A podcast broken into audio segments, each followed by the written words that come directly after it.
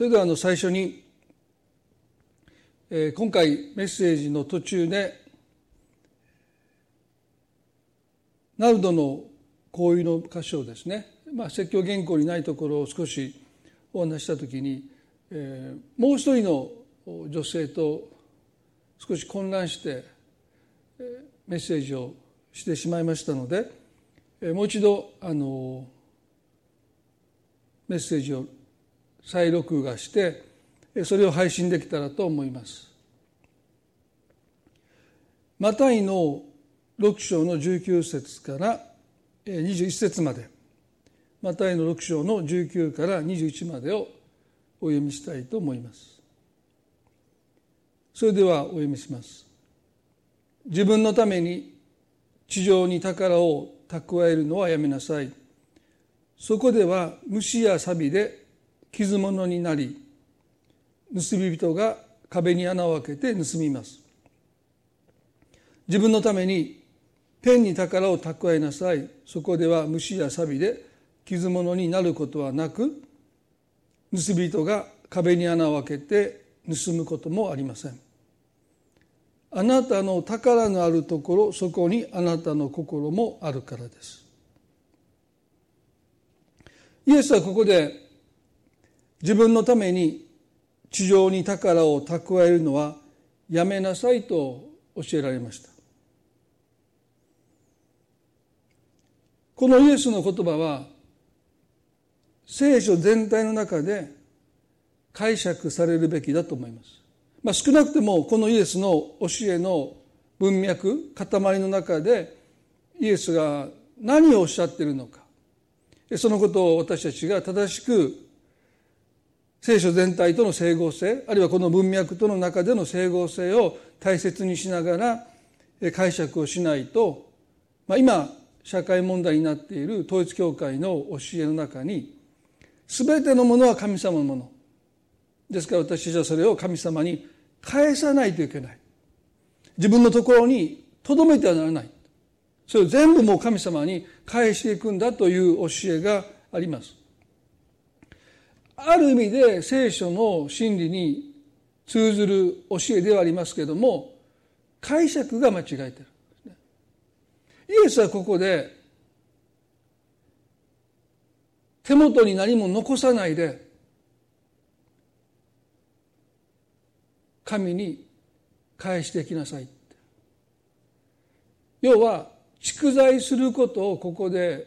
否まれたわけではない。信玄の六章の六節から八節にこう書いてます。怠け者よ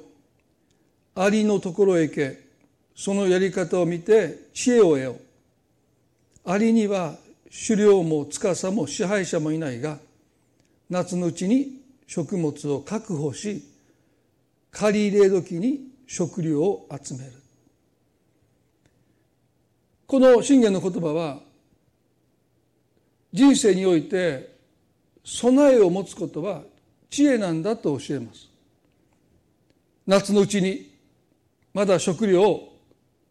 集めることができるうちにそれをしっかりと集めて冬に備えなさいと教えてる。私たちの人生にもいつ冬がやってくるか分かりませんので毎月少しずつでも将来のために蓄財していくこと貯金していくことは聖書は知恵だと教えます。ですから、もちろん聖書は私たちの持てるものは全部主のものだと教えてますけども、それをここに手元に何も残さないで神様に返していきなさいって。10分の1献金、いやもう10分の2、10分の3、10分の4、もうギリギリの生活をして残りを神に返していきなさいということを教えてるわけじゃない。ちゃんと手元に必要なものいや備えを残すことを聖書は教えています。しかし同時にこのイエスの言葉自分のために地上に宝を蓄えるのはやめなさいと宝とおっしゃった。備えではないんですね。ここがこの解釈が誤るところですよね。イエスは貯金してはならないともおっしゃってないしまあ、ある価値あるものを備えていくことに対してダメだとおっしゃったわけじゃない。宝と言いました。で宝とは何か。それはまさに私たちの人生の価値。私たちの命と交換できるもの。もっと言えばそれを失ったならばもう私の人生には生きる価値がないと思えるもの。それは宝です。イエスは地上のいかなるものも宝としてはならない。もしあなたが人生でその宝を失った時にもうあなたの人生にも生きる価値が失われる。そんなものをこの地上に持ってはならないとおっしゃった。ですからもう全くカルト集団が教えるところの全ては神のものなのでギリギリの貧しい生活をしながら明日の備えもないような生活をしながら神様に献金しなさいと言ってる解釈とは全全く違います。地上に宝を蓄えるならばその宝をあなたが失った時にもう私には生きる価値がないと絶望するようなものをこの地上に蓄えてはならないとおっしゃった。ルカの12章の16節から19節の中に例えをイエスは話されましたね。ルカの12章の16から19までお読みします。それからイエスは人々に例えを話された。ある金持ちの畑が豊作であった。彼は心の中で考えたどうしよう私の作物をしまっておく場所がない。そして言った。こうしよう私の蔵を壊して。もっと大きいのを建て私の穀物や財産は全てそこにしまっておこう。そして自分の魂にこう言おう我が魂よ。これから先何年分もいっぱいものが貯められた。さあ休め。食べて飲んで楽しめ。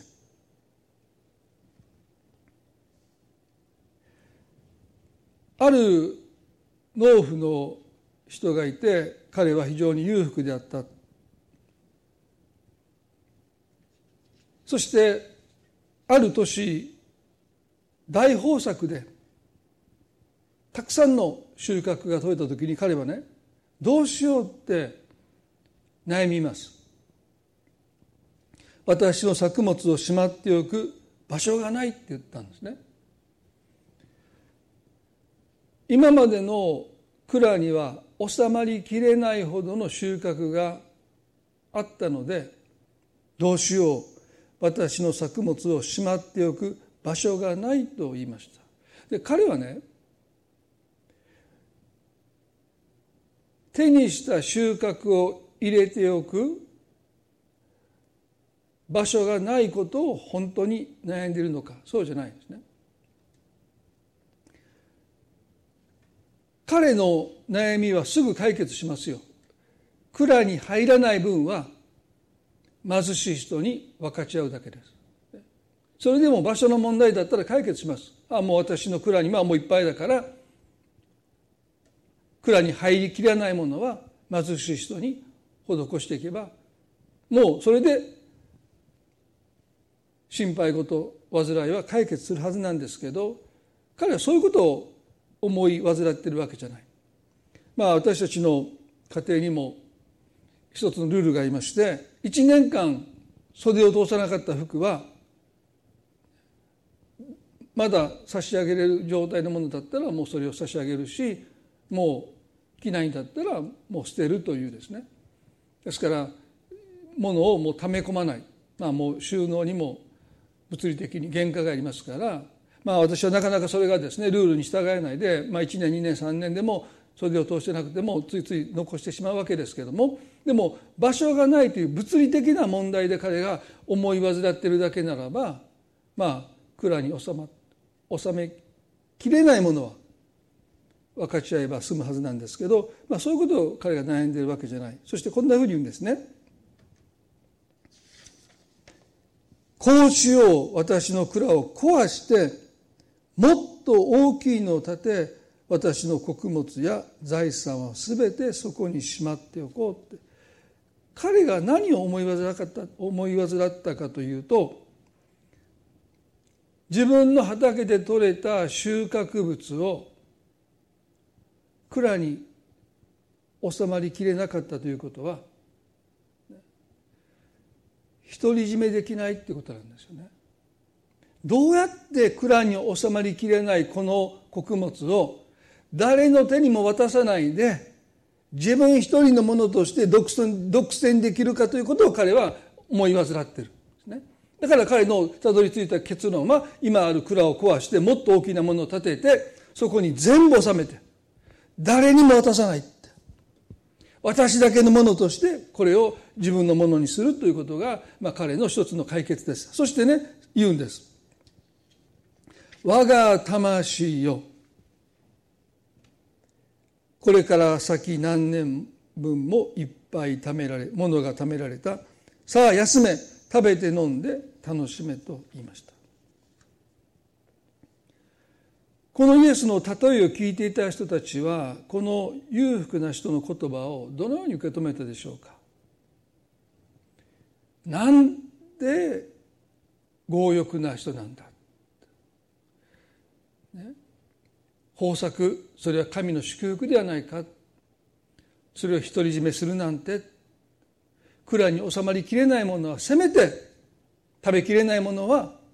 無償で貧しい人に分かち合うべきではないかとこのイエスの例えを聞いてる人たちが反感を抱いたでしょうか。イエスがこの自分のために地上に宝を蓄えるのはやめなさいって。そうおっしゃったのはこのイエスの教えを聞いているほとんどの人はその日暮らしだったと言われます。そんなのおっしゃったって私の家には宝なんかありませんよって。何を食べ何を飲み何を着ようかと心配しているのにそんな私たちには地上に蓄えるような宝そのものがありません。食べるものすらない。飲むものすらない。着るものすらないのに。なぜイエスはそういう事情を知っていながら自分のために地上に宝を蓄えるのはやめなさいとおっしゃったのか。それは貧しい人々はいつかこのその日暮らしの貧しさから抜け出したいと願いつつどこかで金持ちのようにこの裕福な人のようにもう何年分も食べ物のことで心配しないで安心して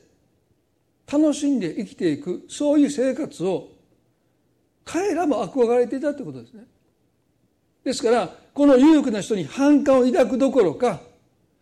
やがて私たちも一攫千金で何か富を手に入れてそういう生活がしたいって。それが彼らの人生のもしかしたら憧れになり願いになりそういう人生を生きたいって。何を食べ何を飲み何を着ようかというその日暮らしのあの心配からこれから先何年分も何の心配ももうない。十分稼いだ。十分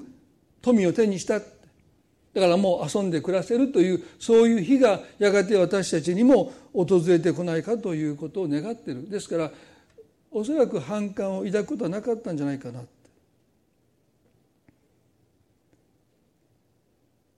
イエスはルカの十里の20でこうおっしゃった。しかし彼は神は彼に言われた。愚か者お前の魂は今夜お前から取り去られる。お前が用意したものは一体誰のものになるのか。自分のために蓄えても神に対して伴いものはこの通りですとおっしゃった。ここで神様は衝撃的な宣告をなさるわけですね。今夜お前は取り去られる余命宣告を受ける。もう長くて半年だ。そんな突然の宣告を聞くとですねおそらく誰しもが狼狽し当惑しそして人生の終わりが残すところあと6ヶ月だというこの宣告は本当に衝撃を持ってその心の準備なんか全然できていません。まだこんなところで人生を終えるわけにいかないんですって小さな子供がいるお母さんだったら子供を残したまま私はこの世でこの世を去ることなんか絶対無理ですって抵抗するでしょう。なんでですかってどうしてこれからあと何年も何十年もあると思ってたのにあと半年しかないというこの宣告は非常に残酷ですね。あなたの命があと半年で終わってしまう。どうやって人生をまとめて終わりを穏やかな気持ちで迎えることができるんでしょうか。難しいですよ。でも彼は今夜と言われました。もしこの時間が例え話ですけれどもお昼だったらもう半日しかない。人生の終わりが。あと12時間ぐらいでしょうか。訪れるという時にですね。神様はこんなことをおっしゃったんですよ。お前が用意したものは一体誰のものになるのかっておっしゃった。自分の人生がついえようとしているその灯火が消えようとしているこの終わりの瞬間に彼は何を思ったのか。何に心を向けたのか。何を心配したのか。それは彼がどのような人生を生きてきたのかということを物語ってくれますね。神様は彼に代わってこんなことをおっしゃった。お前が用意したものは一体誰のものになるのか。これはすなわち彼の問いかけです。私が用意したものは一体誰のものになるのかと彼は余命半半日の宣告の中で人生の終わりの終わりに何を思ったのか。それは私が蓄えてきたこの食物と財産は一体誰のものになるのかというこの言葉はねこれは強烈な神様からのメッセージだと思うんですね。彼の心はですねどうしようって蔵に収まりきれないって誰の誰にも渡したくないって。どうやってこれを私のもの独り占めできるのかってそんなふうに彼は思い煩う彼ですからね。おそらくまあ例え話ですけど彼のたった一つの願いは、まあ、ダビデと違ってね私のたった一つの願いは私の人生が終わる時にこの蔵が空っぽになって誰にも何も残さないで死んでいく、まあ、悲しい願いですけれどもそうなるんじゃないでしょうか。たった一つの願い。それはこの蔵の中にあるもの命が尽きる時に誰にも渡さないで全部空にして死んでいく。それが彼の満足なんでしょう。でも神様は皮肉にも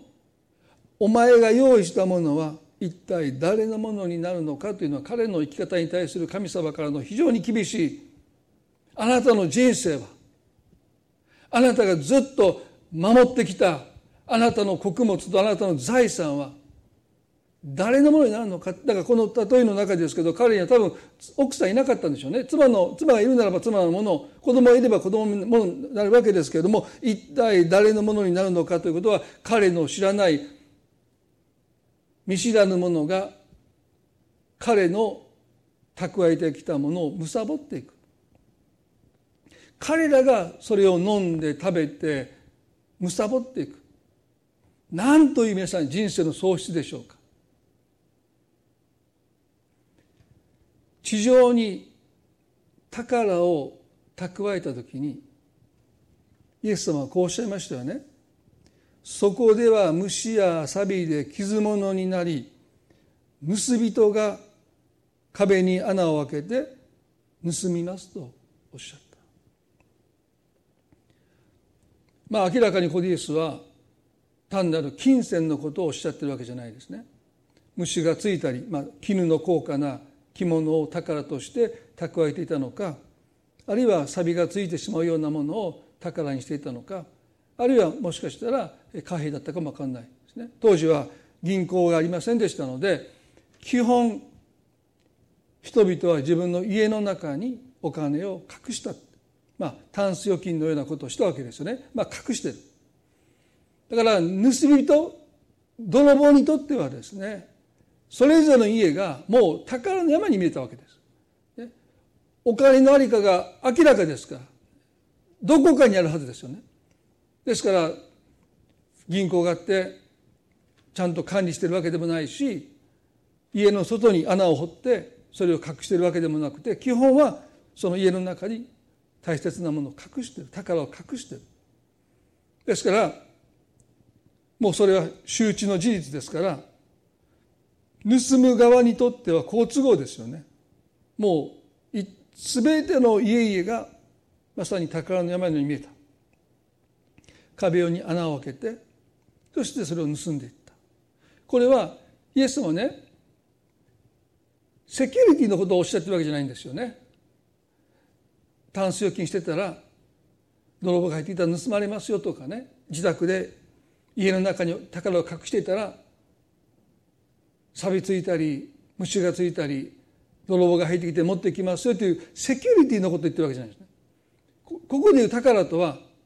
私の命に等しい命と交換する価値をこの地上のものに置き換え置き換えてるわけですから虫がついたり錆がついたり盗み人が持っていくということはあなたの人生を第三者によって踏みにじられる。あなたの人生を台無しにされる。あなたの人生を奪われていくってことがあなたの人生で起こりますよとおっしゃってるだから宝それはまさにその人の人生そのものをその価値を失い喪失していく奪われていくことに対するイエスの警戒です。まあ、あの農夫の裕福な人は彼自身が命を捉えたので、まあ、結局はその彼が蓄えたものが第三者の手に渡っていく、まあ、同じことですよね。人生の喪失です。イエス様は私たちがそういう目に遭うことを願っていません。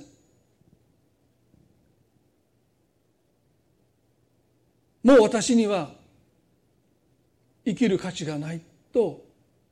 私たちが絶望することをイエスは願っておられない。どうしてか。イエス様は私たちの身代わりとなって十字架で死んでくださいました。あなたは私の目に高価で尊いと言ってくださった。すなわちねあなたは私の宝物だって言ってくださった、まあ、昔青春映画で「お前たちは俺の夢だ」っていうそういうフレーズがあったのを思い出しました。もう感動して心震わしたのを覚えてます、まあ、私が教師になりたいと思ったのもその多分ドラマのせいだと思うんですけど「お前たちは俺の夢だって」生徒たちはそれを聞いてね感激して涙を流してましたよ。そんなことを言われたことがないんでしょうね。お前たちは俺の夢だって。で神様はねもっとすごいことをおっしゃったんですよ。お前たちは俺の宝だ。だからイエス・キリストは身代わりとなって十字架で死んでくださったそれはキリストの目に私たち一人一人は宝だからですご自分の命と引き換えても交換してもいいと思えるそれ宝ですで私たちはどうでしょうか？イエス様あなたも私の目に高価で尊い私の宝ですとそう私たちは告白することができるでしょうか？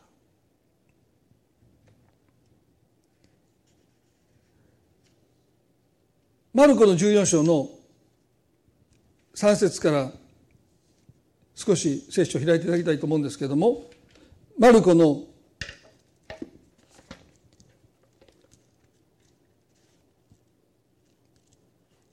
14章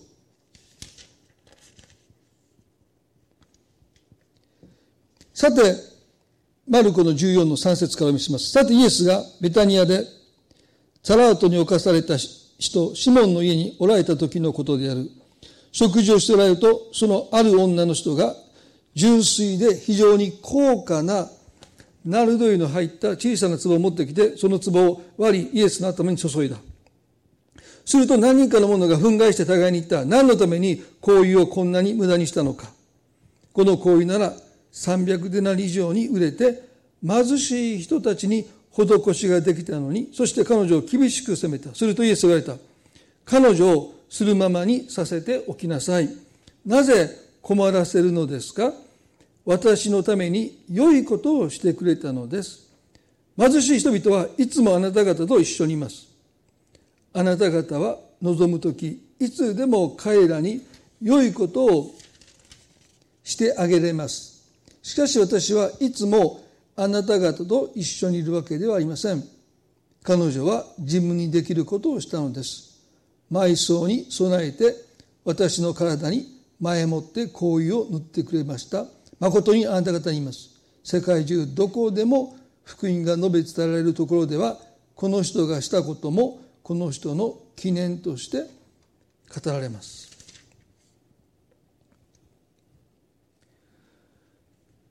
マリアが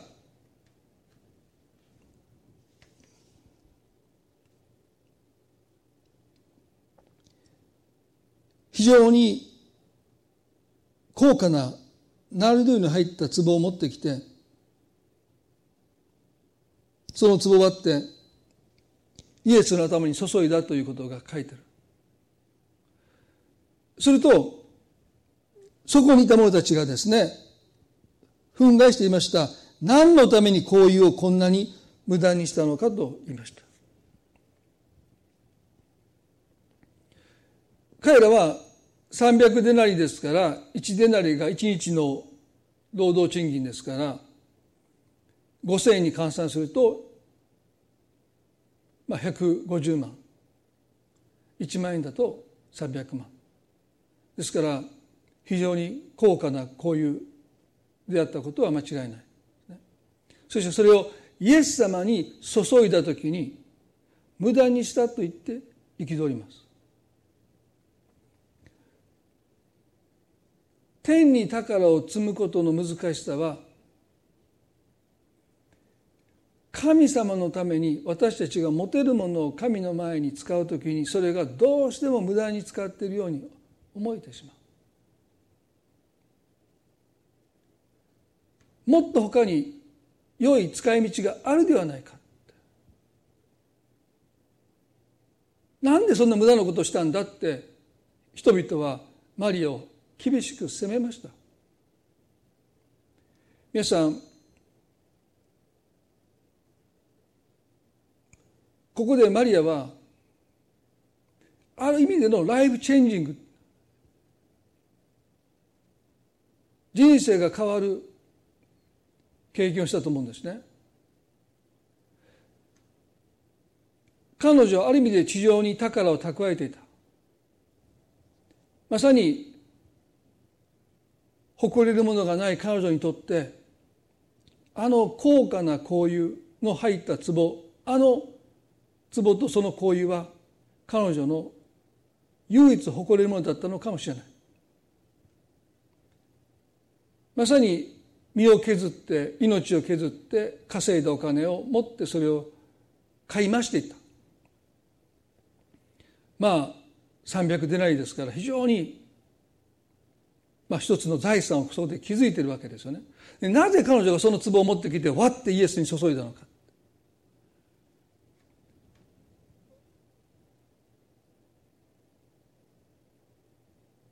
イエスのあの三条の救い水訓のメッセージを彼女が聞いたかどうか私は分かりませんし聖書は何も触れていません。でも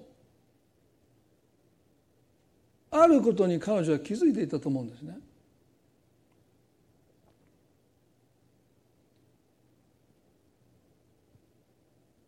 地上に宝を蓄えるこの生き方。そしてそれがもう自分にとって宝になってる。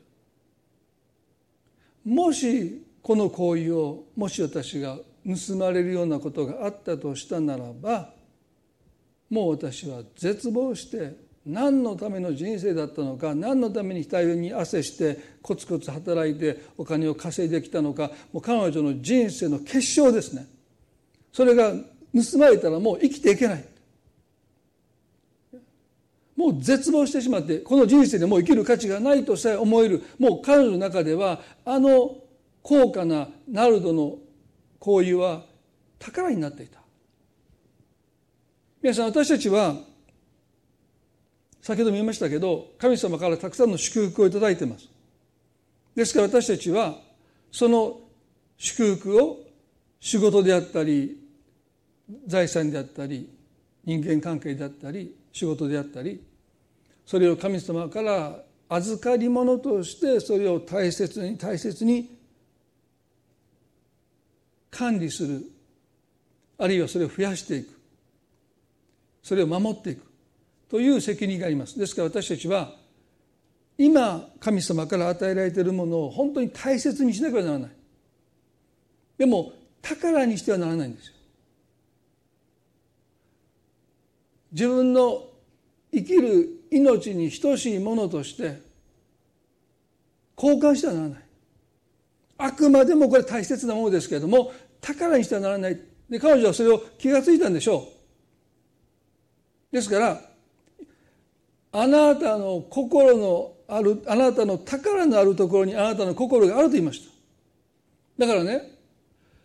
この私の宝になっているこのナルドの行為をイエスに注ぐことによって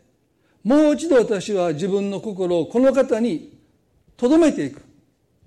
気がついたらイエスのことを愛していましたよ。でも宝があるところに自分の心があるわけですからもしかしたらマリアは自分の心がその壺その中のナルドの行為にあったということに気がついた。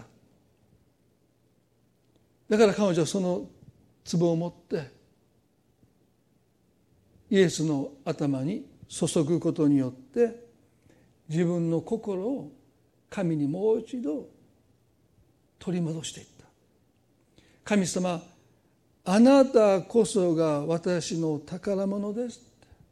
私の心はあなたと共にありますという一つの信仰の告白として彼女がずっと宝物にしてきたナルドの行為を惜しみなくイエスに注ぎかけてイエスに告白したんでしょう。イエス様あなたは私の目に高価で尊い私の宝物です。皆さんねその時イエスは彼女の行為をこんなふうに表現なさった。マルコの14章の6節でするとイエスは言われた。彼女をするままにさせておきなさい。なぜ困らせるのですか？私のために良いことをしてくれたのですと言いました。良いことをしてくれた。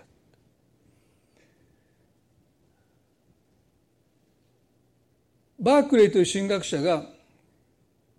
この箇所をすごく分かりやすく解説してくれています。本当にそうだなと思うような解釈があります。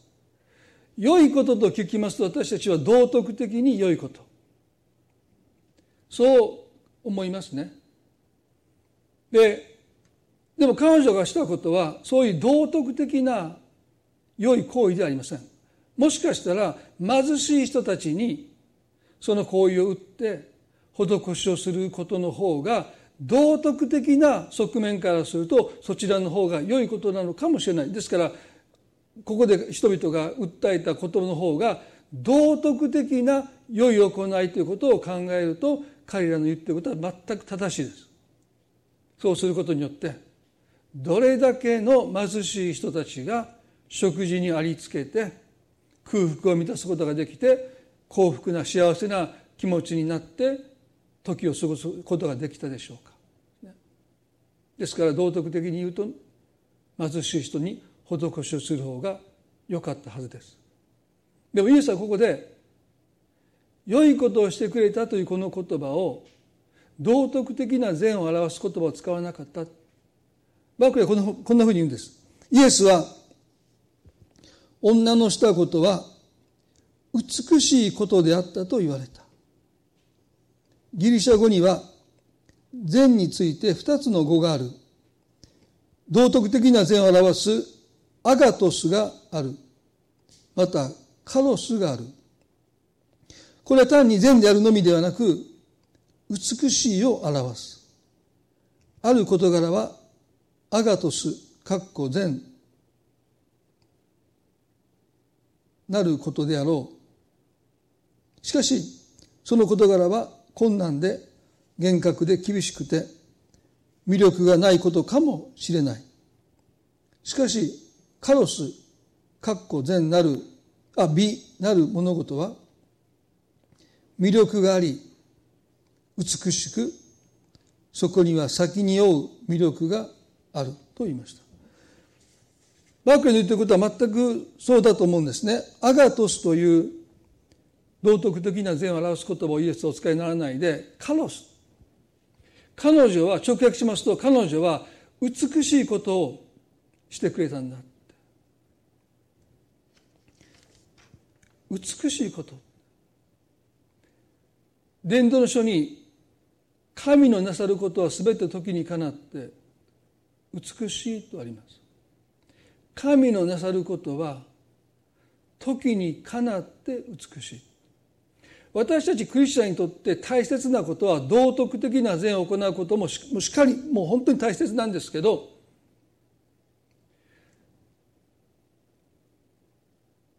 神の時にかなって美しいと称される評価される良い行いを私たちが行うようにと召されていることも私たちは忘れたくありません。イエスはね驚くことをおっしゃったでしょ？14章の9節で誠にあなた方に言います。世界中どこでも福音が述べ伝えるところではこの人がしたこともこの人の記念として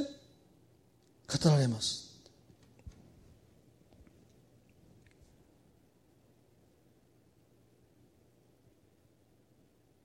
彼女の行為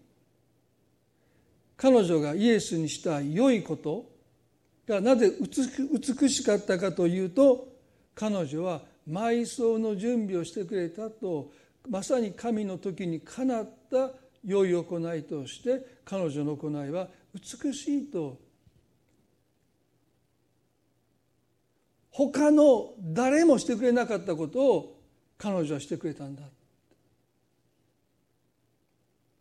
皆さんもし彼女の宝がこの地にあったならば彼女はこの機会を人類史上たった一回しか訪れないこのイエスの埋葬の準備をするというその機会に巡り合わせることも行為を注ぐこともおそらくできなかったでしょう。皆さん私たちは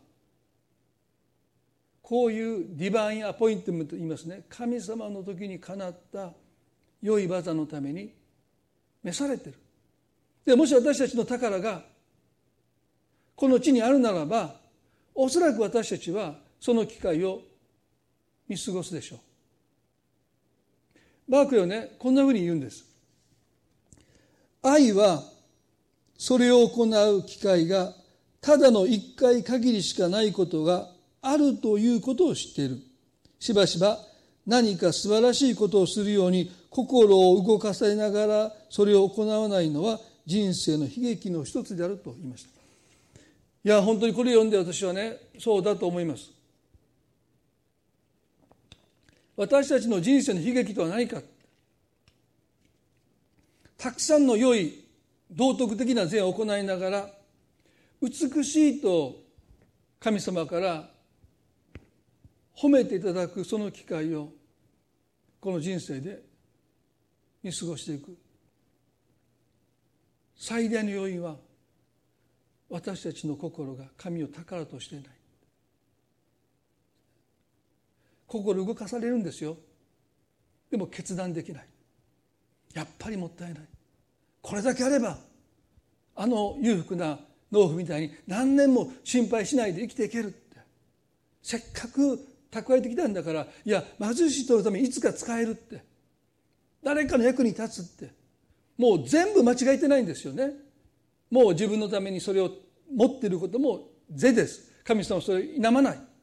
それでいいよって。自分のために蓄えをいくら持ってても神様はねなんでそんなたくさん蓄えを持ってるんだとおっしゃらない。それを神様は是としてください誰かのために神様はいつかこれを用いますというその思いさえ神は否定なさらない。そういう日が来ればいいね。その時が来る来るならば惜しみなくそれを用いなさい使いなさいともしかしたら肯定してくださるかもわかんない。だから心動かされるんだけどもそれを神のために用いることはやっぱり思いとどまってあの壺を割ることはなかったのかもしれない。でもマリアは少なくてもかつてはこの地に宝を蓄えていましたけども聖書は詳しく何も触れていませんが彼女は決心したんでしょうね。これ一大決心ですから。彼女はまさに自分の命の価値と交換し得るものとして蓄えてきたナルドの行為をイエス様に注いでいく。まさにイエス様あなたこそが私の宝ですとその思いで注いだその行為が単なる道徳的な善ではなくて救い主イエス・キリストの埋葬の準備として用いられていった。彼女の方が聞いて驚いたと思いますよ。全世界で福音が述べ伝えられるところで彼女のした行為を多くの人は美しい行為として魅了されていく。現に2000年経ったこの日本の地で私がこの説教をするってことも含めてですねそんなことを予想だにしなかったでしょう。ただただイエス様を自分の心の宝物にもう一度したくてその壺を割ってナルドの行為をその方に注ぎかけていったに過ぎない。でもあなたが今日したことはあなたの記念になるマリアが人生の終わりを迎える時に何を思い返すでしょう。この記念となった行為ですよ。私の人生はいろいろあったって。人から傷つけられたり理不尽な苦しみを押し付けられたりいろんな失敗もしました。過ちも犯しました。でも私はイエス様の埋葬させていただけたというこのこの行為がですね。彼女は嬉しくて嬉しくて神に感謝しながら何も悔いを残すことなく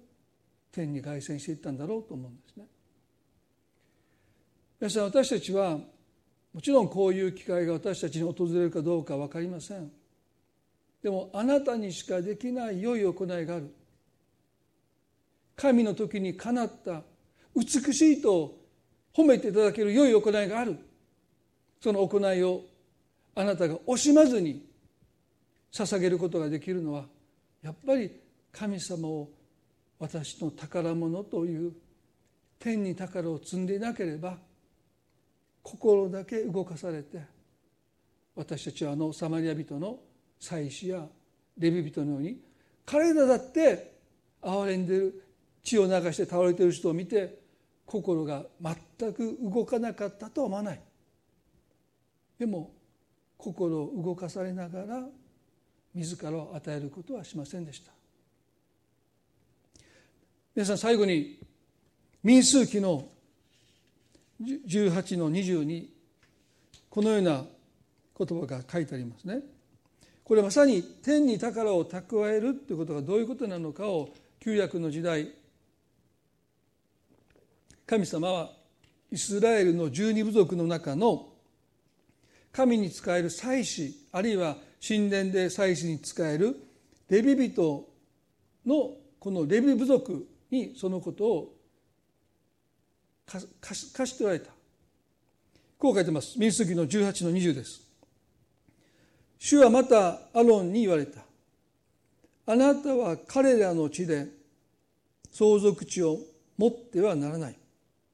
彼らのうちに何の割り当て地も所有してはならない。イスラエルの子らの中にあって私があなた方への割り当てでありあなたへの譲りであるとおっしゃった。レビ族は約束の地に定住した時に住む場所として土地は割り当てられましたけどその土地を所有することは禁じられた。まあ借家住まいですね。11部族は全部自分たちの土地を所有しそして家ごとにその土地をその領土内で持つことが許された。でもレビレビ部族だけはあなた方はこの地に宝を積んではならない。この地のこの地を所有してはならない。あなたの財産としてはならない。あなたのよりどころとしてはならないとおっしゃった。皆さんね神様はその理由として私があなたへの割り当てでありあなたへの譲りであるとおっしゃった。皆さんどう思われますか？イスラエルの11部族の者たちがそれを聞いていいなって。何でお前たちだけが神様を譲りの地にできるんだって不公平だって言って彼ら怒ったんでしょうか？妬んだんでしょうか？皆さん私ね。今まで牧師をしてきてこんな不明不平を聞いたこと一度もないんですね。あの人は人生でいろんな苦しみ経験してきっと天に宝をたくさん積んでおられる。いいな。羨ましいな。神様へ声引きしている。なんでですか？なんで私の天の宝はそんなに少ないんですか？ってそんなことを不平文句を言った人に一度もお会いしたことがありません。おそらくレビ族の11部族もレビ族以外のですね11部族もレビ族を見て「お前たちずるい」って「なんでお前たちだけ神様が割り当てなんだ」ってそんなふうに彼らに向かって神に向かって不平を言った人はおそらく一人もいなかった。かわいそうに。そしてレビ部族たちもきっとそう思ったんでしょう。なんて俺たちは幸せなんだ神様を割り当て私たちの割り当てとして譲りとして人生の報いとしていただけるなんて。なんて幸福なんだ。とは思わなかったと思うんですね。地上に宝を蓄えてそこの宝を増し加えていくことの方がよっぽどいい。そんな神様が割り当て地だって言っていただいてて嬉しくもないって。皆さんイエス様が自分のために天に宝を蓄えよとおっしゃったのは私をあなたの心の宝とせよとそう神様がおっしゃってる、まあ、英語でこういう表現がありますね。Treasure God 神を宝物にしなさい。まさにレビ族にはそのことを神様はどうしても伝えたかった。お前たちだけは天に宝を積んで私を宝物と言ってほしかった。祭司ですよ。神に仕える祭司神に仕えるレビ人。でも結局彼らも地上に宝を積んでいったんじゃないかと思うんです。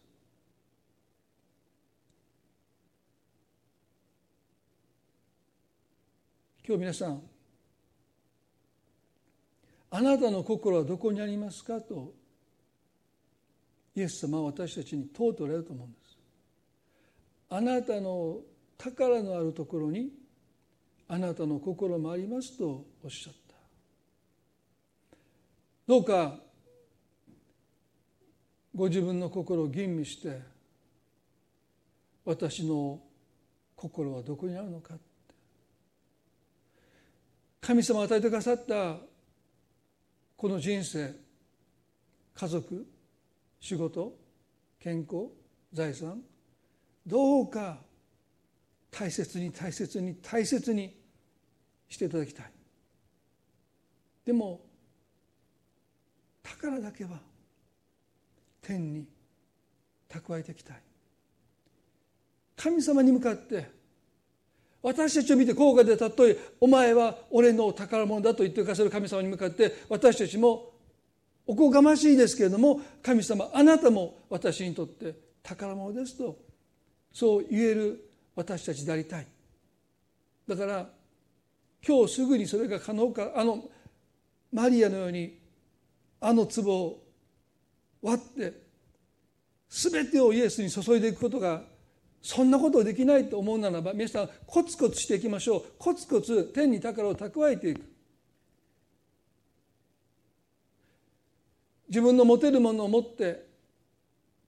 神様にそれを注いでいく。そんな無駄なことをしてって言われるかも分かんないけど私たちはそう思わないで。同意しないで。最も価値のある方のために最も価値のある用い方として私たちは自分の持てるものを惜しみなく神様のために用いていくときに私たちは天に宝を積んでいくわけだし。そしていつの日か心から神様に向かってあなたは私の宝です。そう言える私たち一人一人になっていきたい。皆さん最後にねマタイの13の44に天の御国の例えが書いてありますけどイエスもこうおっしゃった。天の御国は畑に隠された宝のようなものです。人はその宝を見つけるとそれを隠しておいて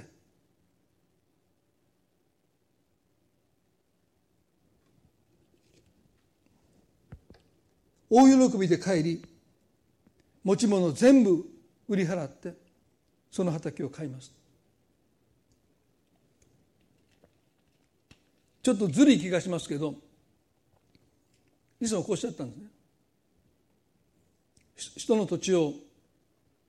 歩いている時に莫大な宝が隠れている。そのことを見出します。そして彼はそれをその事実を隠している、そして大喜びで家に帰って持てるもの全部を現金化してその土地の所有者のもとに行って現金化した全部を土地の代金として支払いますのであの土地を売ってくれませんかとお願いします。想像するんですね。その畑に宝が隠されていなければもしかしたら売れるような土地じゃなかったのかもしれない。もうほとんど値段がつかないような土地だったのかもしれない。まあある一定の土地評価の価値があったのかもしれない。でも持ち物全部売り払ってそれを代金としてその土地を買いたいと申してた時におそらく土地の所有者はあこの人アホやってこの土地の価格をこの人知らないわって言ってもしかしたら笑いをこらえたかもしれない。で笑っちゃうとバレちゃうとね。あもしかして破格な条件を出してるってことに気づかれるのでいやもう神妙な顔して「そうですかねちょっと足りないようなねもうちょっと売り絞るよう売り絞るようなことでねこのもう絶好の機会をものにしようとしてたのかも分かんない。だからもうどこかで含み笑いというかこらえてる。でも片や買い手はですねその畑に今支払おうとしている代価の何倍何十倍もしかしたら何百倍何千倍何万倍もう莫大な宝が隠れていることその事実を知っていることで売り手の土地の所有者がそのことに知らないで笑いを隠して笑いをこらえているその姿を見てこっちが笑いをこらえるのが大変ですね。だからもう笑ってしまうと。不審がられて。取引をもしかしてやめられるかもわからないのでもうこらえてこらえてこらえてですね。そしていろんな変な理由付けをしたかも分かりませんけれどもその土地を手に入れるようなもんですよね。大切なことは本当の宝を見出した人は神様が私たちに私があなたあなたへの割り当てだって無尽蔵の富を持ち無尽蔵の祝福を持つ神様が私があなたのものだと言ってくださったその宝を発見した人は持ち物を全部売ってその土地を買ったところで損しないんですよね。例えば人に謝る時にねなんで私が謝らないといけないんだでも私たちがへり下って謝罪して謝ったところで何を失うんでしょうか？私たちは無尽蔵の尽きない神を宝としているならば私たちはあの畑を買う人が喜んでその代金を払ったように喜んで謝れる人になっていくし喜んで分かち合える人に変えていくんじゃないでしょうか。皆さんあなたの心はどこにありますか？一言祈りたいと思います。イエス様。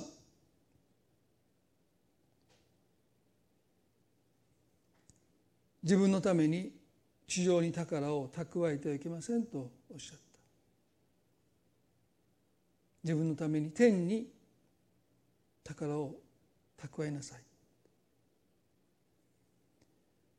神様私たちの心を探ってください。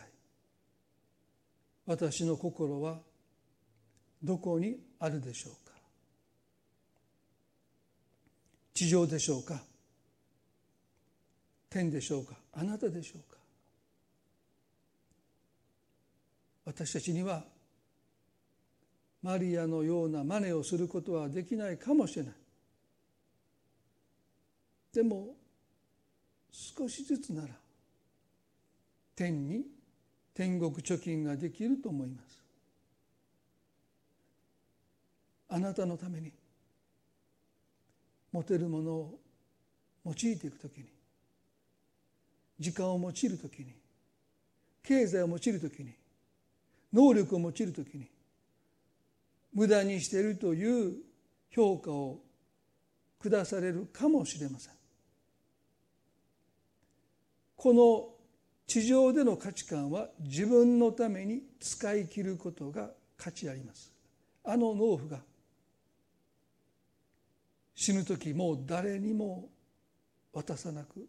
全部自分のために使い果たして死んでいくことを願ったかのように。しかし神様私たちは天に宝を積むことを今日もう一度教えられました。私たちクリスチャンは道徳的に良い行いをするためだけに召されたのではなくて神のなさることは全て時にかなって美しい。そうそう評価してもらえる。もしかしたらたった一度の機会かもしれない。その機会に自らを与えることができる人はなんと幸いでしょうか。神様は私たちの人生にそういう時を備えてくださっているにもかかわらず私たちは心を動かすだけで与えることを惜しんで生きているならばまさにバークレーが言うところのそれこそが人生の悲劇だ神様私たちのために十字架で死んでくださった。あなたは私の目に高価で立っといて言ってくださって身代わりとなって死んでくださったこの方にいつの日か私たちもあなたは私の宝物ですとそう言える日が来ますように。それまでコツコツでもいい天に宝を積み上げていくことができますように。弱い私たちですけどもどうか導いてください。今日この御言葉を通して神様が私たちに語ってくださったと信じます。愛する私たちの主イエス・キリストの皆によってこの祈りを見舞いにお捧げいたします。アーメン